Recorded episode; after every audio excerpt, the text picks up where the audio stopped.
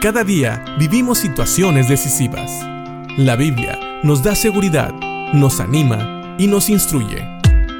Impacto Diario con el doctor Julio Varela.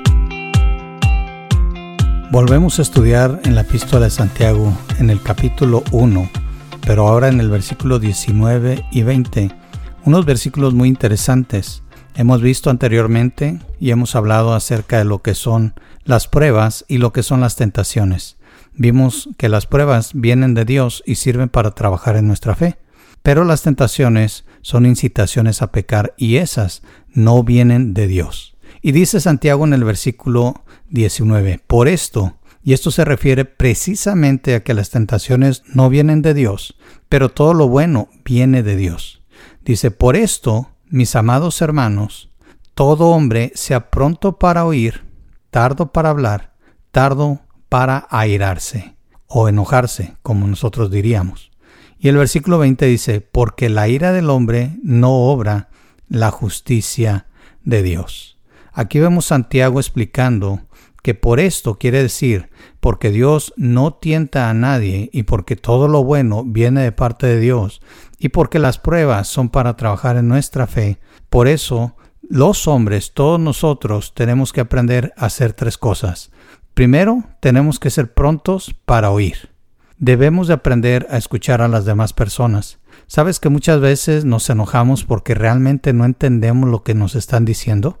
Y si vemos que realmente las tentaciones esas incitaciones a pecar no vienen de parte de Dios, quiere decir que o pueden venir de nuestra carne o pueden venir del enemigo, que es Satanás, aunque ya aprendimos aquí en Santiago que normalmente vienen de nuestra concupiscencia, que es nuestra inclinación a pecar.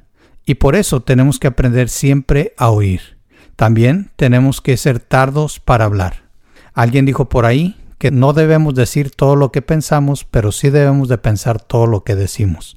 Tenemos que tomarnos tiempo para escuchar, para digerir lo que estamos escuchando y entonces poder dar una opinión o poder hablar o argumentar con alguna persona.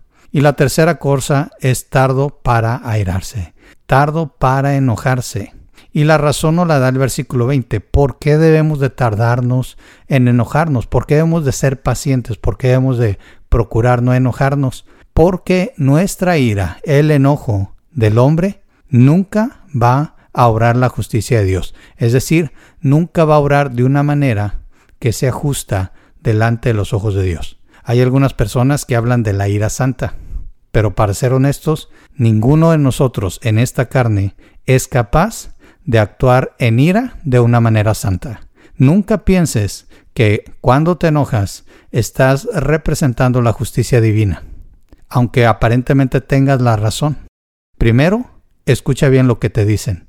Segundo, no hables tan pronto. Digiere lo que te están diciendo. Y tercero, procura no enojarte, porque el que se enoja, por ahí dicen, pierde. Y también, porque enojados, piénsalo bien, nunca vas a hacer algo que le agrade a Dios. Piensa en esto y piensa que Santiago nos está diciendo esto a todos nosotros porque normalmente cuando no sabemos escuchar, hablamos cosas que hieren y nos enojamos y seguimos ofendiendo a Dios. Recuerda, la tentación no viene de Dios, viene de nuestra concupiscencia y nuestra concupiscencia nos lleva a pecar a Dios porque no sabemos oír, porque hablamos demasiado rápido y porque cuando nos enojamos pecamos contra Él. Piénsalo y que Dios te bendiga.